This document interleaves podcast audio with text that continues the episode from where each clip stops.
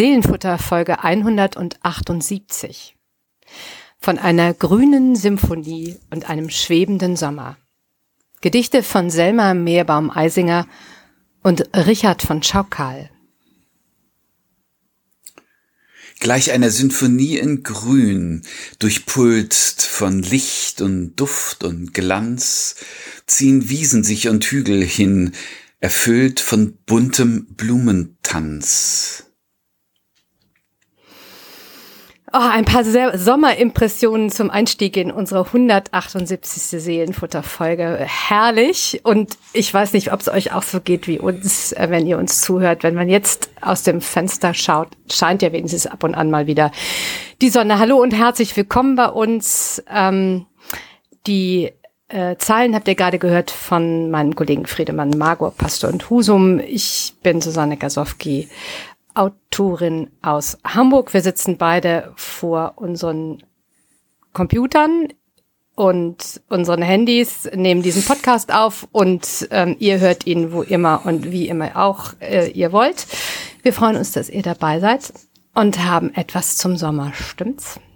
Genau, und wie auch immer bei euch das Wetter gerade ist, ähm, diese Folge ist gut für die Seele. Allerdings, allerdings. Weil, ähm, ja, Sonne, Sonne habe ich auch so ein bisschen vermisst äh, die letzten Wochen. Und jetzt gibt's eine grüne Symphonie. Das ist ähm, schon mal ein guter Hinweis, finde ich, weil Chlorophyll ist ja immer im Sommer. Da kann es ja auch regnen. Das ist, allerdings, das ist allerdings wahr. Und bunte, bunte Blumen auch, wenn sie auch zwischendurch mal ein bisschen platt geregnet sind. Aber auch die sehen wir ja auf unseren. Genau, sie tanzen ja auch im Hagel. das, so, das war, das, war, das war bisher eine, ein Sommer, oder meine Herren?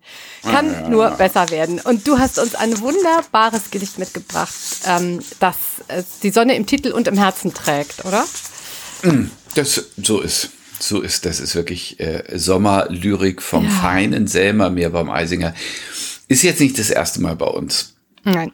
Also eigentlich eine, eine vertraute und bekannte äh, Lyrikerin, aber ihr Gedicht Sonne im August. Das müssen wir heute uns mal antun, finde ich. Das ist äh, ein ganz, ganz schönes, ähm, feines und auch leichtes Gedicht. Äh, nicht alle ihre Gedichte sind so. Ich erzähle noch mal für die, die äh, kleine Gedächtnislücke haben oder neu dazukommend bei uns. Geboren ist sie 1924 in Tschernowitz und äh, gestorben äh, 1942 am 16. Dezember in Michailovka. Das ist ein Zwangsarbeitslager im Bereich der heutigen Ukraine, damals von den Nazis geführt und sie als äh, jüdische junge Frau äh, musste da arbeiten, hat sich im Grunde genommen zu Tode gearbeitet und ist dann völlig entkräftet an Typhus gestorben. Mhm. Ähm, 18 Jahre alt. Und von ihr erhalten sind 57 Gedichte, die in ihrer Qualität, aber auch in den Umständen, unter denen sie geschrieben wurden und unter den Umständen, unter denen sie der Nachwelt erhalten blieben, ähm, nachdem sie den gewaltsamen äh, äh, Tod erlitten hat, das ist schon so besonders, äh, dass sie zu den ja ganz großen Lyrikerinnen des 20. Jahrhunderts gehört. Mit 15 hat sie angefangen zu schreiben. Ihre Gedichte waren einem jungen Mann gewidmet, der ihre Liebe nicht erwidert hat. Und der Leiser Fichmann hieß er. Sie ist groß geworden in Tschernowitz, das ist die Hauptstadt der Bukowina, ein kultureller Hotspot. Wir hören ganz oft von ihr immer wieder, Rosa Ausländer ist da groß geworden, Porzellan, ein Verwandter von ihr. Äh, in der heutigen Westukraine, damals gehört es zu Rumänien und ähm, Rumänien ist oder der Bereich ist äh, im Kontext des Hitler-Stalin-Paktes ähm, zur Sowjetunion geschlagen worden. Ähm, 41 sind da, ist dann aber die deutsche Wehrmacht äh, da eingefallen, ähm, hat ein Ghetto ausgerufen in Tschernowitz, da äh, lebte Selma mit ihrer Familie und im äh, Juni 1942 äh, sind sie dann in das Arbeitslager deportiert worden. Äh, Michailovka und ihre Gedichte hat sie auf dem Weg zur Deportation vom Ghetto äh, in den Zug, äh, einem Fremden in die Hand gegeben mit der Bitte, es ihrer Schulfreundin Else Kehren weiterzureichen. Und die hat die Gedichte an äh, Leiser, an den jungen Mann gegeben und er hat sie verwahrt und wieder an Else zurückgegeben, als er 44 ähm, aus dem Gebiet geflohen ist nach Palästina, um dort in den Freiheitskampf einzugreifen. Er ist unterwegs ähm, ertrunken, er ist übers Schwarze Meer geflohen und das Schiff ist torpediert worden. Also Else hatte die Gedichte wieder, ist selbst nach Israel gekommen und äh, der gemeinsame Schullehrer Herr Segal hat dann die Texte 1976 im Selbstverlag rausgegeben. Denn es war in Israel eigentlich nicht möglich, in der Sprache des Todes zu publizieren, auch wenn sie Opfer ähm, hm. der Nazis waren. Und diese Gedichte sind dann bekannt geworden, eigentlich in Deutschland erst seit 1980, weil ein Sternreporter äh, recherchiert und geschrieben hat. Aber in der letzten Zeit eben breit verbreitet die Text und auch die musikalische Umsetzung. Ganz spannend. Grönemeyer, Reinhard May, Jasmin Tabatabai, Sarah Connor, Xavier Natur, Ute Lempe. Also, die haben alle Texte von ihr gesungen. Ach, das, das Berben, wusste ich noch gar nicht. Ja, krass, Ach, ne? Total. Äh, Iris Berben hat eine CD aufgenommen mit den Gedichten. Also, das ist äh, schon ganz cool stark rezipiert. Also sie wird gerade, sie wird gerade entdeckt wieder, oder würdest du sagen? Oh, schon eine Weile, mhm. schon, schon eine mhm. kleine Weile. Aber ich glaube, der, der Strom wird immer breiter und wir tragen unseren bescheidenen Beitrag dazu bei. Ja, sehr gerne. Zwei äh, Kulturtipps für Leute, die sich interessieren. In Celle, in der äh, Synagoge von Celle, ist eine Ausstellung ähm, äh, die äh, kura äh, kuratiert hat, äh, Helmut Braun, der ähm, Herausgeber auch von äh, Rosa Ausländergedichten. Und du weißt du, wie ein Rabe schreit, äh, ist die Ausstellung betitelt. Das ist ja auch ein Gedicht ja. von ihr. Und die ist bis zum 27. September dort zu sehen. Äh, ich habe mir fest vorgenommen, das zu schaffen, dann zu fahren. Und am 24. September ist ähm, in Husum die Aufführung des Mozart-Requiems und das wird unterbrochen äh, durch Selma Meerbaum-Eisinger Gedichte. Na, da bin ich aber auf jeden Fall dabei. Sehr drauf. Das sage ich jetzt direkt mal hier an. Gut, kann man dich auch treffen. Ich Könnte man mich auch treffen, wer Interesse Sonne im August, also ein Sommergedicht. Sie hat es geschrieben am 23. August 1941 und ich habe es gewählt, weil der Titel natürlich in die Zeit passt, aber weil es eben auch ähm, ja, 23. August. Ähm, das ist wenige Tage, nachdem wir diesen äh, Podcast hosten. Und finde ich, passt einfach ganz wunderbar. Ja. Und ich will ihn dir und euch mal vorlesen, diesen Text Sonne im August. Gleich einer Sinfonie in Grün durchpulst von Licht und Duft und Glanz ziehen Wiesen sich und Hügel hin, erfüllt von buntem Blumentanz. Die Wege liegen lang im Wind und alle Birken neigen sich. Und wenn die Gärten verlassen sind, dann sind sie es nur für mich. Die Bänke stehen wartend da, die Gräser wiegen hin, her und hin, und manchmal scheint der Himmel nah und lange Vögelschwärme ziehen, und alles ist tief eingehaucht in Lächeln und in Einsamkeit, mit Gold ist alles angehaucht und eine Elster schreit. Selma. Was für ein hübsches, Meerbaum Eisinger. Ja, was für ein hübsches Sommergemälde. Mhm. Mit allem, was dazu gehört, ähm, inklusive, ja fast inklusive der, der, der Gerüche und Geräusche. Ja. Ja. Sehr sinnlich, ne? Sehr, sehr, sehr äh, sinnlich. Sehr, sehr, sinnlich. sehr Wunderschön.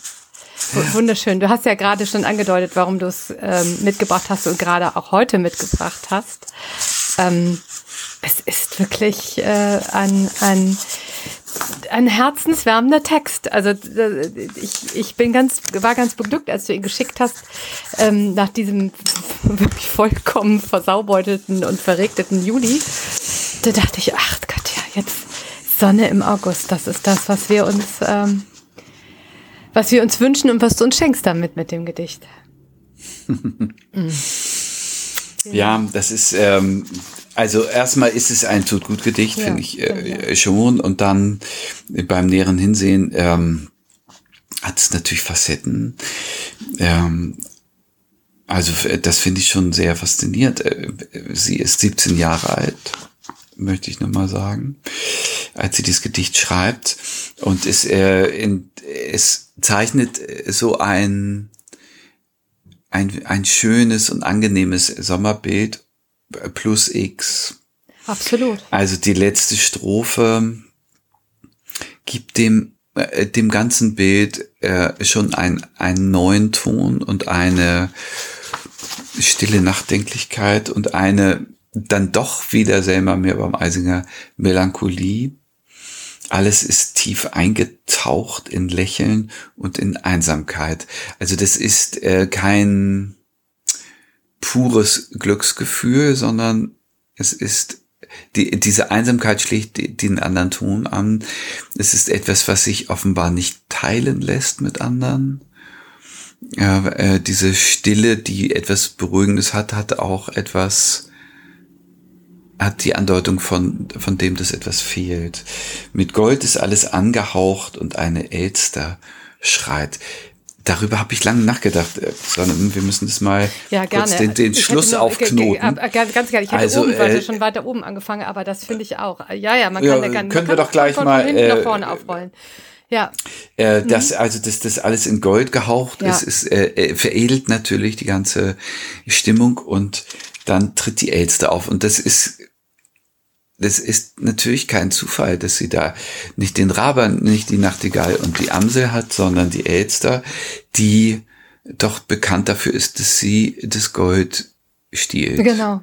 Ja, ja. Äh, absolut. Ja, ja. Es ist schon, es wartet schon, es, es wartet schon etwas, etwas äh, Bedrohliches da oder et, etwas, was das ganz, Ganze gerne rauben möchte. Ja, oder etwas äh, mhm. Endliches. Also das ist, mhm. äh, ja. wir reden hier nicht von einer mhm. Ewigkeitsatmosphäre, genau. sondern von etwas, was auch fragil ist, was mhm. brechen kann und wird.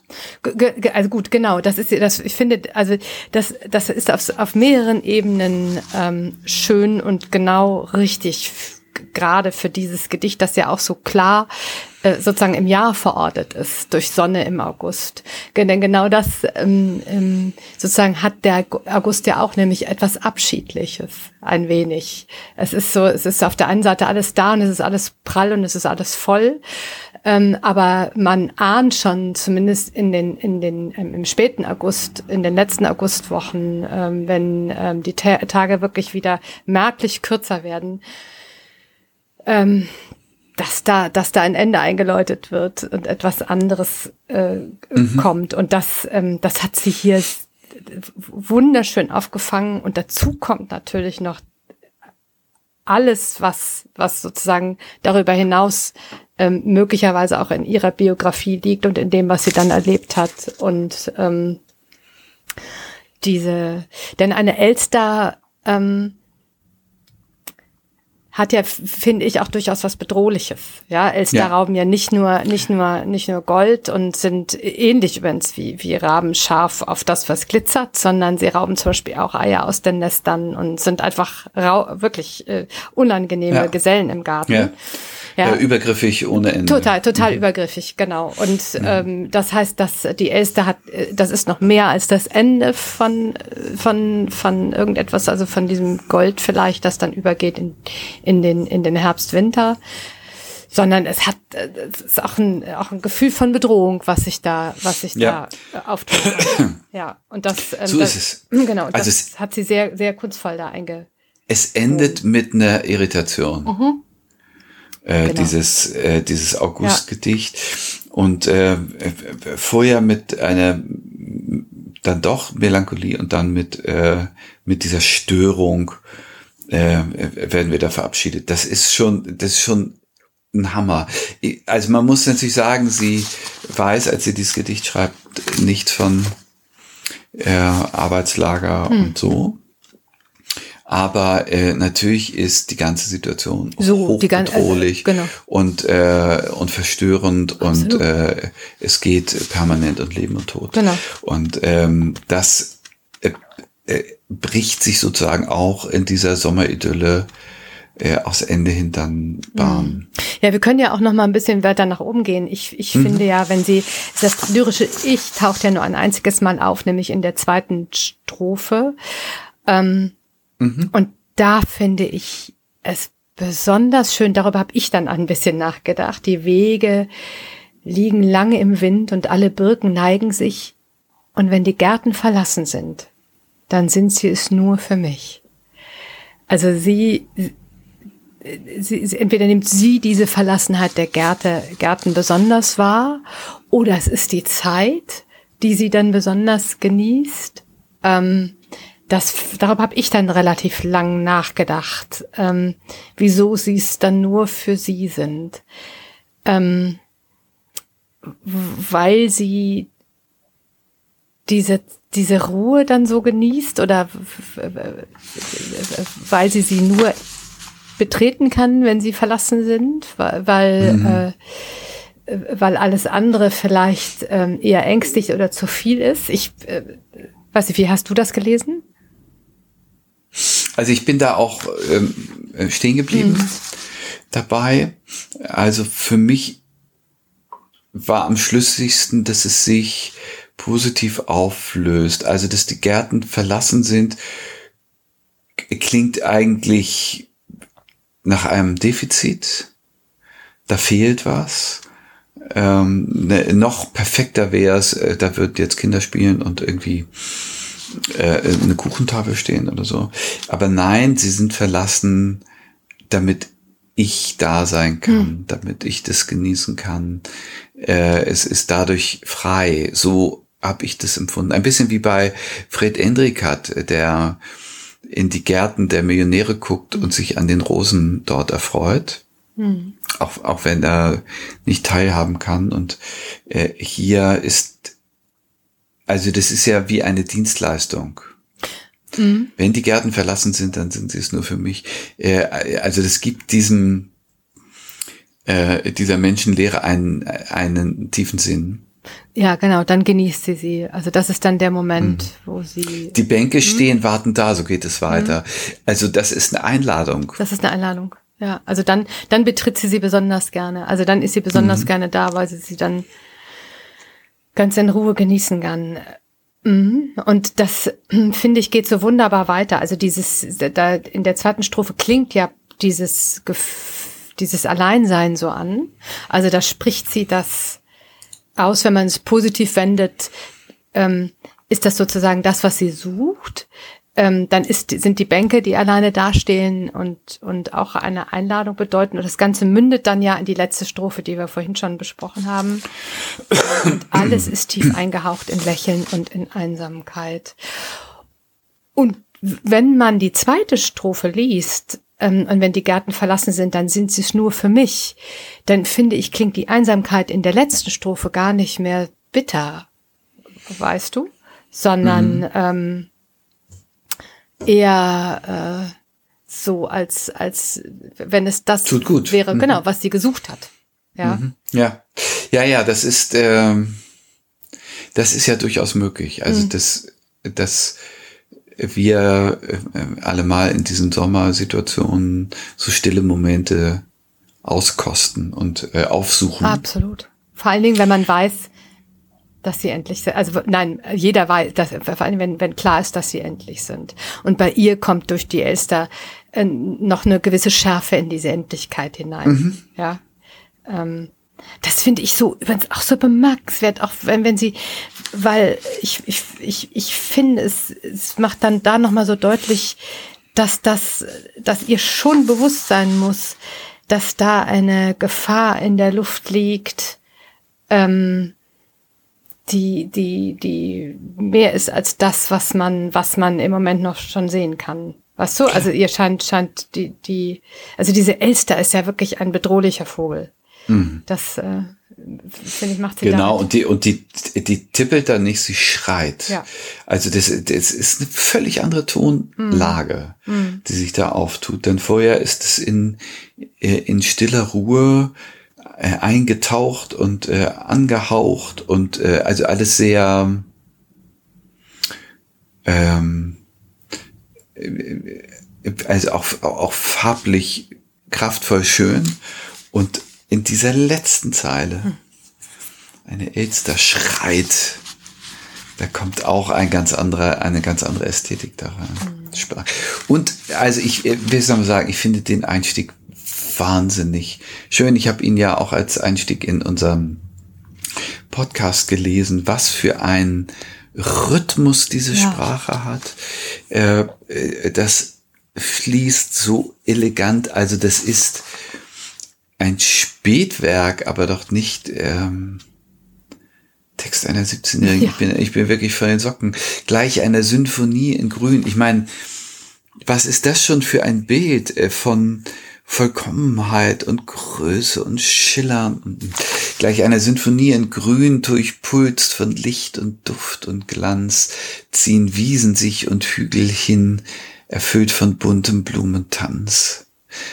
Also die Großen des 19. Jahrhunderts, die haben doch so geschrieben, wenn sie mal gerade in Topform waren, oder? ja, absolut. So. Absolut. Oh. Ja, ja, ich verstehe auch sehr gut, dass man, dass man sie jetzt, äh, dass man sie vertont hat und dass man sie, dass man sie singt und freue mich schon sehr, sie auch zum, zum, zum Mozart-Requiem zu hören. Also es ist, ähm, ja, das ist wie, wie so viele Gedichte äh, ähm, sehr musikalisch und auch das, auch das schimmert hier durch. Weil Sie hat eine wunderbare Art, mit Sprache umzugehen und ähm, sie zu setzen.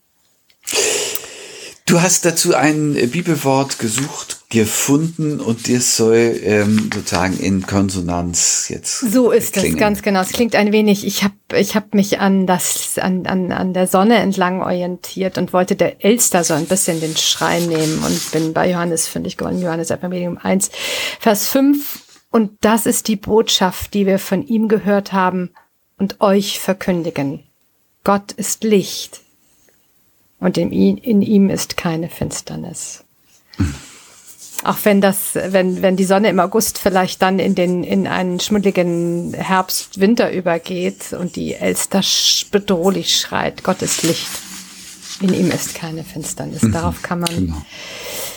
das ist ewig. Ja, Das habe ich sehr schön. lassen. Ja, ja, ja, genau, ja, ja.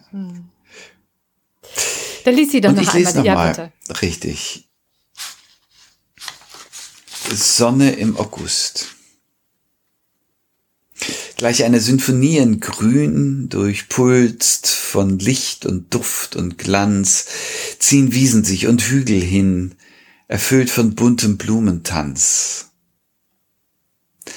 Die Wege liegen lang im Wind und alle Birken neigen sich, und wenn die Gärten verlassen sind, dann sind sie es nur für mich. Die Bänke stehen wartend da. Die Gräser wiegen her und hin, und manchmal scheint der Himmel nah und lange Vogelschwärme ziehen. Und alles ist tief eingetaucht in Lächeln und in Einsamkeit. Mit Gold ist alles angehaucht. Und eine Elster schreit Ja, das ist ein Ende, ne? Am 23. August 1941 in Tschernowitz gedichtet. Das ist ein Ende. Das ist ein Ende. Setz dich äh, mal flott gerade hin. Und eine Elster schreit. Punkt. Wow. Mhm. Ja. Vielen Dank. Ja, so gern. Äh, Da bist du losgestapft und hast was ge gesucht, was man dazusetzen kann. Und ich finde, du hast brillant gefunden. Ach, das ist lieb. Ja, ich finde, ich, also ich bin äh, mit dem Gedicht sehr glücklich. Richard Schaukal oder Richard von Schaukal, das ist schon eine, eine Herausforderung, ihn ein wenig dazuzustellen, weil ähm, er äh, auch hässliche Züge trägt in seinem Werk, das muss man sagen. Ähm, er ist ein, ein Fin de siècle Dichter, also er ist ähm, am 27. Mai 1874 im tschechischen Brunn geboren und ähm, am 10.10. 1942 in Wien gestorben und hat so ein bisschen zwei Gesichter, würde ich sagen, nachdem ich mich etwas mit ihm beschäftigt habe. Ähm, sehr konservativ, sehr konventionell, ähm, hat das Deutsche Gymnasium in Brünn ähm, absolviert, äh, hat dann in Wien ähm, Jura studiert, acht, 1998, äh, 1898 mit der Promotion abgeschlossen, ähm, ist dann nach einer kurzen Reise ähm, äh, zum in die Stadthalterei in Brünn in den Verwaltungsdienst eingestiegen, äh, sehr ähm, erfolgreich, ist ja dann acht, 1918 auch in den Adelstand erhoben worden. Von aus Richard Schaukal wurde Richard von Schaukal äh, wurde zum äh, Bezirkshauptmann im Mährisch Weißkirchen. Also eine große, wirklich Verwaltungskarriere kann man sagen. 1899 hat er dann geheiratet, Tochter eines Hutfabrikanten, mit ihr drei Kinder bekommen. Alles soweit, so gut. Ähm, aber daneben hat er gedichtet und die Lü, der Lyrik hat auch immer sein Herz gehört, das muss man sagen. Und kurz nach seiner ähm, ähm, nach, nach der Erhebung in den Adelstand hat er dann 1919 den Staatsdienst verlassen, hat sich selber in den Ruhestand ähm, begeben. Ähm, da war er gerade mal äh, ähm, 45, um ausschließlich als freischaffender Dichter, Kritiker und Übersetzer zu arbeiten. Denn, das muss man sagen, er war wahnsinnig sprachbegabt, hat schon in seiner Schulzeit ähm, gedichtet, hat fließend Französisch und Englisch ähm, gesprochen hat, Shakespeare übersetzt, seine Übersetzungen aus dem Französischen von Flaubert, von äh, Mérimée, ähm, Verlin, so hoffe ich mal, dass ich ihn richtig ausspreche. Also seine Übersetzungen sind äh, bemerkenswert und hochgelobt. Ähm, er war bekannt, ähm, hat seinen ersten äh, Gedichtband ähm, 1893 herausgegeben und äh, der war auch wirklich äh, hoch gelobt und viel gelesen. Und er hat eine umfangreiche Korrespondenz geführt mit den großen seiner Zeit. Und wenn ich sie alle jetzt mal nenne, das sind, das, das, das ist bemerkt, also es ist schon, schon irre. Er hat geschrieben mit Rilke, mit Thomas und Heinrich Mann, mit ähm, Ebner Eschenbach, mit Stefan Zweig, mit Arthur Schnitzler, ähm, hat sich mit ihnen zum Teil auch äh, gestritten, ähm, ähm, brieflich sozusagen, ähm, aber alle haben ihn gelesen äh, und alle haben ihn ihn tief verehrt äh, und daneben eben diese Beamten Karriere. Das finde ich, äh, finde ich sehr faszinierend. Er war aber immer, das muss man sagen, ähm, eher konservativ als progressiv äh, und äh, um den Ersten Weltkrieg herum, um 1915, ähm, vor allen Dingen als dann seine Kriegsgedichte eher eine Sonette erschienen sind, da bricht es völlig aus ihm heraus. Also Monarchismus, Katholizismus, ähm, auch danach, er, er war ähm, gegen den Parlamentarismus. Äh, er hat das überhaupt nicht verstanden. Die, die, die neue Idee von demokratischer Mitbestimmung, das war, das war ganz und gar nicht seine, seine Welt. Kulturpessimismus ähm, prägte auch zum Teil sein, sein Werk.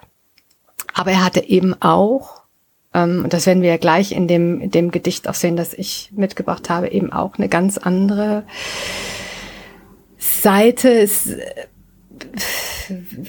lyrisch hochbegabt. 1929 wurde die Schaukal-Gesellschaft in Wien gegründet ähm, und ähm, 1996 sogar in Kassel die Richard von Schaukal-Gesellschaft, äh, die sich immer noch mit seinem Lebenswerk beschäftigt. Also er hat so ein bisschen, finde ich, ja, zwei Seelen ach in seiner Brust.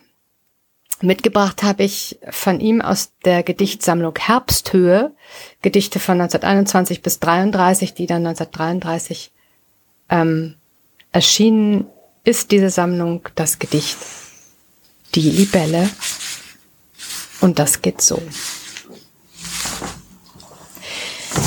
Blau blitzende Libelle Glanzschwirrend, gläserner Schwung, stoßzuckend auf der Stelle. Ursommererinnerung. Mein Sommer hat hoch im Traume des spiegelnden Himmels geschwebt und tief im schimmernden Raume des Brunnenrundes gebebt. Er duftet gelb von Rosen, Farngrün und Nelkenrot. Er schwand mir im Grenzenlosen, starb den Libellentod. Richard von Schaukal. Sehr bemerkenswert. Sehr bemerkenswert. Das ähm, zweite Stück zu unserem zu, zu unserer Einheit als Podcast erzähl, warum du diesen Text gewählt hast. Nun, es, es lag auf der Hand, dass ich, dass ich ein, ein, ein Sommergedicht, also ja. in irgendeiner Art und Weise finden wollte.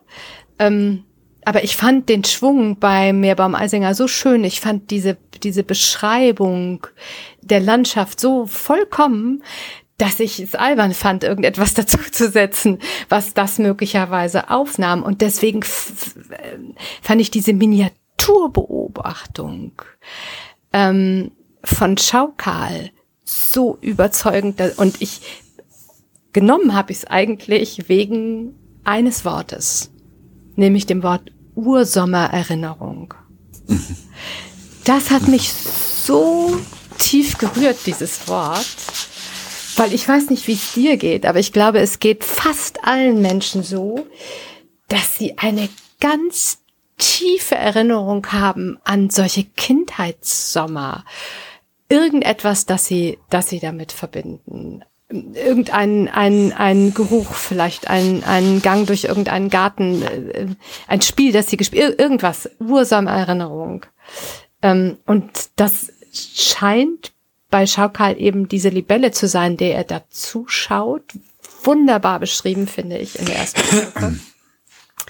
Glanzschwirrend gläserner Schwung, stoßzuckend auf der Stelle, ja. Genau so ist sie, die blau blitzende Libelle. Ähm,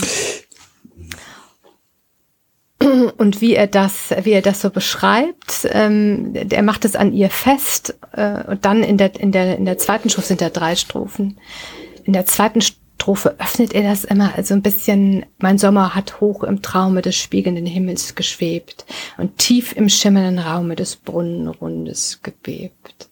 Ich, ich fand, fand das äh, wunderbar zu dem Meerbaum Eisinger Text, diese Erinnerung, die wir alle in uns tragen, an so einen Ursommer. Ja, stimmt. Also das ist ein, ähm, ein unglaubliches, ein unglaubliche Wortschöpfung. ähm, ich habe heute drei Libellen gesehen auf dem Pfad. Ach. Äh, äh, und das hat mich so gefreut. Äh, äh, ich war heute auf dem Friedhof zu einer Trauerfeier, da waren zwei Libellen, die da hm. rumflogen und dann auf dem Rückweg noch eine. Und wahrscheinlich begegne ich sonst auch immer drei Libellen, merke es nur nicht, aber weil wir heute über die Libelle sprechen, Vielleicht aber auch nicht. Also äh, ich fand es auf jeden Fall großartig, diese faszinierenden äh, Geschöpfe äh, zu sehen und das, was mit, mit dieser ersten Strophe zeichnet er sie so, mich erinnert es an Manley Hopkins. Mhm. Ähm, äh, diesen, äh, du erinnerst dich, diesen irischen ja. Dichter aus dem 19. Jahrhundert, der so unglaublich kraftvoll äh, äh, solche Naturphänomene, Naturminiaturen mhm. ähm, äh, beschreibt, auch den äh, äh, äh, Martinsvogel und so. Also Libelle auch. Und das, äh, das ist so eine Wortgewalt oder so eine Worteleganz vielleicht eher, die mich äh, da total gefreut hat. Das ist finde ich eine ganz andere Tonalität als bei Selma ja. Äh, Meerbaum-Eisinger, die äh, auch in der Ruhe der Sprache und im Rhythmus ihrer Verse ähm, äh, dieses Gold angehaucht im August in der Sommerhitze daliegende Land so beschreibt. Und hier äh, sind eben die ganzen schnellen Bewegungen und das flirrend schwirrende äh, ist einfach toll eingefangen. Wunderbar, ja, ja. Und diese, diese, diese Libelle, die ihm da ähm, erscheint, sozusagen, die vor ihm schwebt, die bringt all diese Erinnerungen zurück. Ja, mhm. all diese Erinnerungen, die er so tief in sich hat von seinem Ursommer, der hoch im Himmel geschwebt hat und tief im Brunnen. Und er duftete gelb von Rosen, Farngrün und Nelkenrot.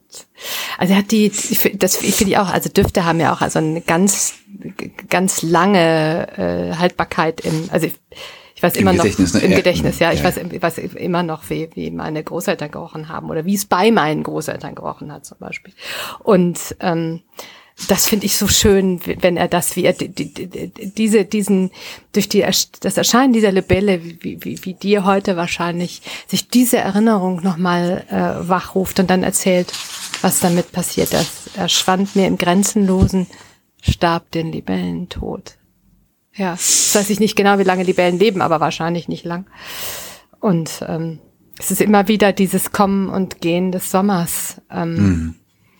und, äh, ja, zunächst schwebt der Sommer. Ja. Und dann vergeht er, aber dieses Schweben ist, finde ich, auch zweite Strophe. Wunderbar, ja. Er, er hebt es, also diese, äh, dieses wie durch ein, ein Vergrößerungsglas betrachtete Libellenszene äh, macht er dann plötzlich ganz weit. Mhm. Der Sommer hat hoch im Traume des spiegelnden Himmels geschwebt. Äh, das ist dann ein eine totale, also eine optische Totale, die er da zieht. Und auch eine emotionale, äh, ein, ein großer Bogen. Das finde ich wunderbar. Und dann geht er wieder auf diese botanischen Farbdüfte.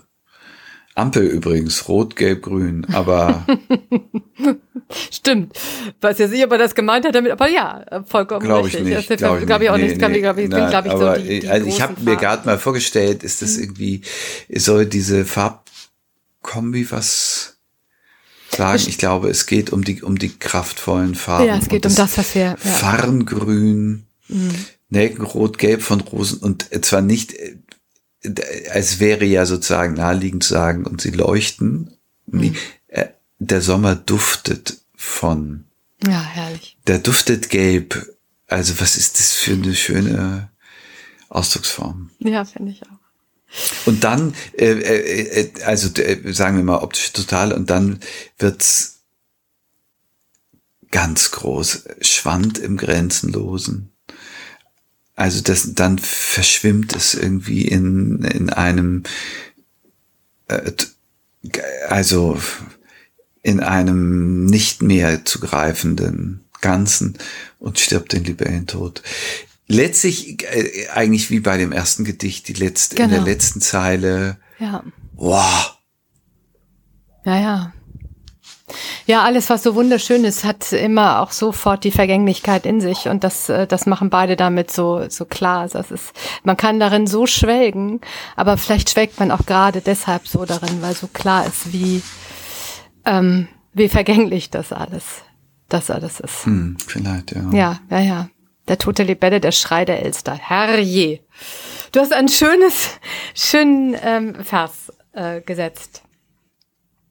Ja, also ich habe äh, den, den Glanz dieses Schöpfungslobs, äh, der da drin steckt, der bei äh, äh, Manley Hopkins dann auch oft adressiert wird als ein, ein, ein Gotteslob. Hier nicht, äh, sondern einfach nur eine Freude an der Schöpfung.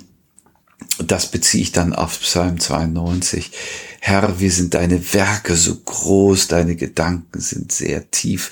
Also da, das ist einfach eine Freude an, an dieser Schönheit und sie wird ähm, adressiert, nämlich gegenüber dem Schöpfer und dann bimst der Psalmbeter gleich rein, der äh, ein Törichter glaubt das nicht und ein Narr begreift es nicht. Also musste schon auch irgendwie deine Sinne gestimmt haben, dass du das verstehst, was das ist, nämlich es ist äh, von Gott geschaffen. Sehr schön. Dazu lese ich noch die Libelle. Wunderbar. Mm. Die Libelle. Blau blitzende Libelle, glanzschwirrend gläserner Schwung, stoßzuckend auf der Stelle Ursommererinnerung. Mein Sommer hat hoch im Traume des spiegelnden Himmels geschwebt und tief im schimmernden Raume des Brunnenrundes gebebt. Er duftete gelb von Rosen, Farngrün und Nelkenrot. Er schwand mir im Grenzenlosen, starb den Libellentod. Richard von Schaukarl. Wunderbar, Susanne. Vielen Dank dafür. Sehr gerne. Von einer grünen Symphonie und einem schwebenden Sommer haben wir diese Folge genannt und hoffentlich hat sie euch auch gut getan in äh, diesem Sommer, der im globalen, in der globalen Summe viel zu heiß ist, dieser Monat und äh, bei uns auch ein bisschen verwaschen. Hört uns ähm, weiterhin zu. Wir freuen uns, wenn ihr das nächste Mal dabei seid und ähm, eure Gedanken auch zu diesen Gedichten oder zu allen anderen schreibt uns unter seelenfutter.kirche-hosum.de. Wir freuen uns sehr, von euch zu hören. Macht's gut. 179 gibt's ähm, gibt's nächste Woche So äh, zu hören. Und wir haben, ähm, Susanne, neue Postkarten. Neue Seelenfutter-Postkarten. Das dein äh, Gesicht drauf, meins auch. Und äh, unsere, unsere ähm, digitalen ähm, äh, Kontaktdaten. Und wenn ihr Lust habt auf solche Postkarten, könnt ihr uns schreiben. Dann könnt ihr euren Liebsten damit einen Gruß schicken. Und wir auch auch Seelenfutter. freuen. Macht's gut. Bis bald. Macht's gut. Tschüss. Tschüss.